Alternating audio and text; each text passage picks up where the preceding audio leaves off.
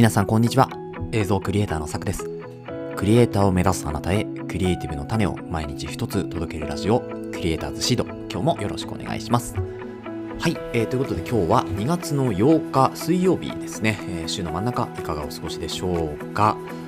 はい、ということで、えー、いや、本当に来週ですね、えー、ルミックス S5 Mark II の発売日ということで、いや、もう昨日ですね、あの、レンタルしていたサブスクのルミックス S5 ですね、1個前の世代の S5 を返却して、まあ、今週、来週ぐらいまではですね、ちょっとカメラがないような状態が、えー、続いて、くのですが、まあ、その時はね、ちょっといろいろ映像の勉強まだ全然足りないので、まあ、その辺をね、いろいろしていこうかなというふうに思っておりますが、えー、皆さん、今週、来週、いかがお過ごしですか？はい予定決まってますか？私はですねいろいろ今週末はですねちょっとこうあの以前のレーサーの、えーと、撮影というかを、まあ、ちょっと動画にねまた編集し直そうということで、えー、その動画編集、まあ、映像編集ですよね。それをちょっとお話をねヒアリングとしてあのお話をしに行くっていうのがちょっとレレあの週末ですねの内容としてはちょっとイベントごととしてあるんですけれども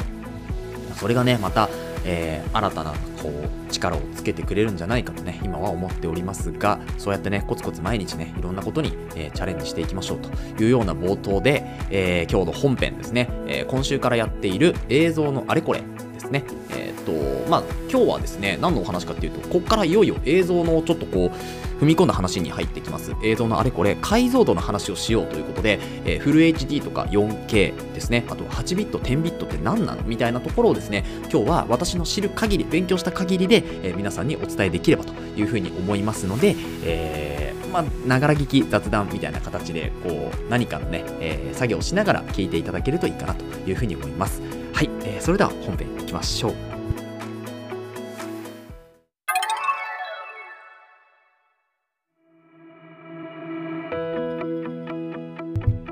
はい、えということで本編です。今日はですね、耳で学ぶ映像のあれこれ第3回ということで、解像度の話をしようという風なテーマでお届けしていこうと思います。まあ、この解像度っていうのがですね、えー、ま、よく言うこう 1920×1080 とか、えー、ま、そういうこう数字で表されるものだったり、あとフル HD、4K、8K、ね、まあ、6K、8K なんて言ったりしますけど、まあ、そういうのって何なの？実際何なの？っていうのところとかですね、あとはそこにまつわって話が出てくる、まあ、映像のこう世界だとね、8ビット、10ビットとかっていう形でこう出てくる、まあ、記録するときに特にそうなんですけど、422とかで420とかって、それ何なんだっていうところですね、今回はその、まあ、422みたいな話はちょっとね、こうさておき、えー、置いておきます、一回。はい。で、今日は本当にそのフル HD4K もしくはビットですね。ここについてだけお話をします。で、ここについて話すだけでも多分10分超えるので、えー、その422とかっていうのはまた別の機会にね、お話をしていこうかなというふうに思います。ということで、早速いくんですけれど、まずですね、フル HD とか 4K とかっていうのは何なのかっていうところですけど、フル HD っていうのはですね、えっと、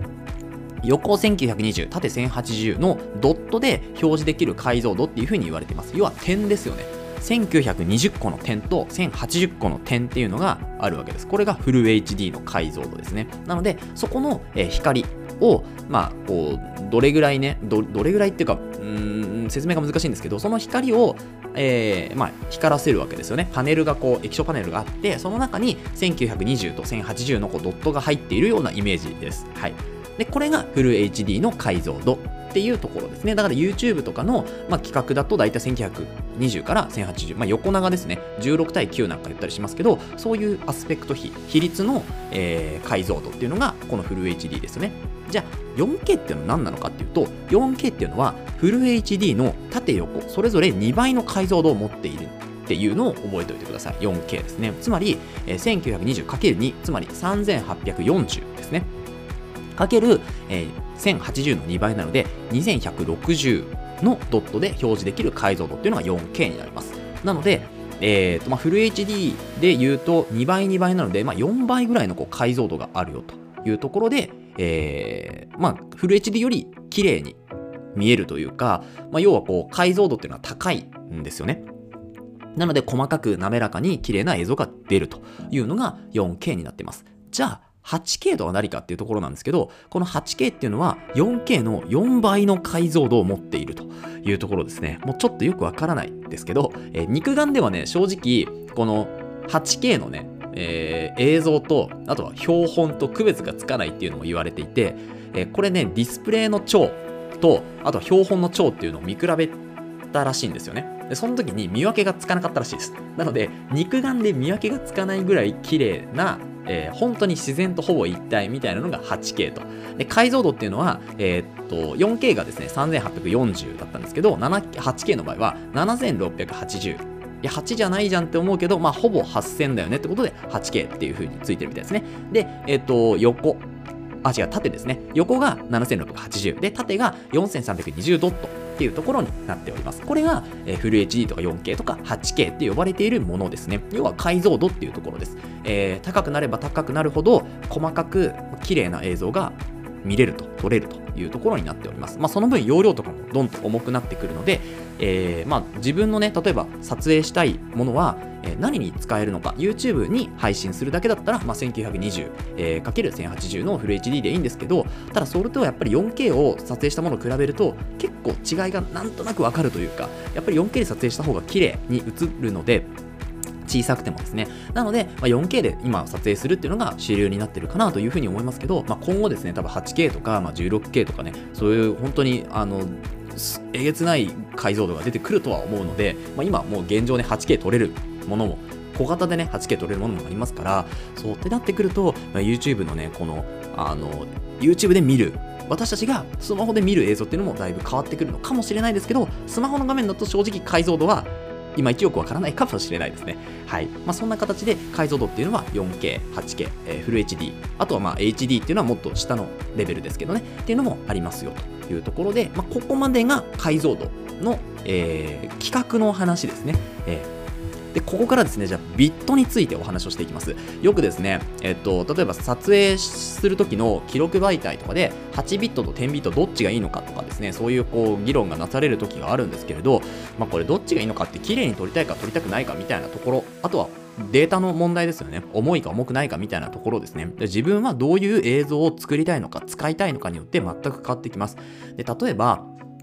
家族のムービーを撮影するとか、えー、何かね、その自分たちだけで楽しむんだったら別にあの8ビットでも全く構わないと思うんですよね。なんですけど、これが誰かに見てもらうためのもの、楽しんでもらうためのものとかですね、あとはま企業から、えー、依頼を受けたりとかっていう形だとやっぱり綺麗にえー、しっかり映した方がいいに決まってますよね。なので、その場合はやっぱり10ビットっていう形になると思います。はい。で、ここからビットっていうのは何かっていうのをお話ししていくんですけど、ビットはですね、まあ、二進数字っていう風に、まあ、0か1かっていうところがあるんですよ。で、これを意味するバイナリーディジットの略語として、まあ、ビットっていうのは使われてるんですよね。で、デジタル通信における情報の基本単位っていうのがこのビットのようですね。で、ビットが8桁っていうのを1グループとして、それがバイトっていう風に、えー、皆さん何何ギガバイトとかって言ったりしますけど、このバイトっていうのは、ビットっていうのが8桁あるんですよ。この8桁のビットを1グループとして換算するのが1バイトになっているみたいですね。はい。まあ、この辺は豆知識として知っておいていただければいいんですけど、じゃあ8ビットのカラーっていうのは何なのかっていうところですね。これを今から説明していきます。8桁のビットで構成された色情報っていうのが8ビットカラーになります。で、計算としてはですね、2進数、まあ、0か1かの2通りなんですよね。で、これの8桁っていうところなので、まあ、2を8乗するわけですよ。はい。2を8乗する。で、そうするとですね、つまり256。これちょっと2進数の8桁ってちょっと難しいんですけど、要は2をあの8回かけるわけですよね。はい。で、256。この256が1色の色情報が256パターンというか、うん、あるわけですよね。で、えっ、ー、と、1色が256なので、で、色っていうのはですね、RGB って言われるように3色あるんですよ。レッド、ブルー、グリーンですね。3色あるため、この3色のパターンを全部掛け合わせる。つまり、256×256×256 をするとですね、だいたい1678万になります。1678万ですね。で、これが色情報となるわけですよね。1678万の色情報が、この8ビットカラーと呼ばれるものになっています。なので、あの、まあ、本当に聞いて多分さっぱりだと思う人結構いらっしゃると思うんですけど、じゃあこの8ビットカラーっていうのが基本になって、1678万の色情報っていうのが基本になりますと。まあ、要個数でちょっとあの全然違うんですけど、1678万個っていうのが8ビットカラーだとしますよね。その色情報、1678万個。はい、言い過ぎですけど、これぐらい言っておきます。で、じゃあ10ビットカラーっていうのはどういうものなのかっていうとですね、要は01の10乗ですよね。2通りのものの10乗の色情報があるってこと。つまりですね、2の10乗っていうのが1024ですよね。で、1024っていうのが1つの色情報なんですよ。で、この時点でもう、えっ、と、8ビットカラーの場合は256なので、かなりこう5倍近くの差が、4倍ぐらいかな？の差があるわけですよね。で、ここに、1色1024ですから、3色だと 1024×1024×1024 なんですよ。はい。これ計算しました。計算するとですね、10億7374万の色情報になるわけです。つまり、8ビットと10ビットでどれぐらい情報量が違うかっていうと、もうお分かりですよね。10億以上の情報量が変わってくるわけです。なので、じゃあ、綺麗に映したりとか、いい、まあいい映像ってちょっと難しいんですけど、あの、要は編集しやすかったりとかですね。うん。あとは重くてもいいから、あの自分のこう好みの色付けをしたい世界観を作りたいとか凝った編集をしたいってなった場合はどっちがいいかっていうのはもう一目瞭然ですよね。10ビットです。はい。10ビットの方が情報量が多いので、まあ、整理するのとかですね。調整するのとかそれは大変だと思いますけどただ調整できるっていうそういうこうまあモードというかね、うん、撮影の記録媒体としては10ビットなわけですよね。はい。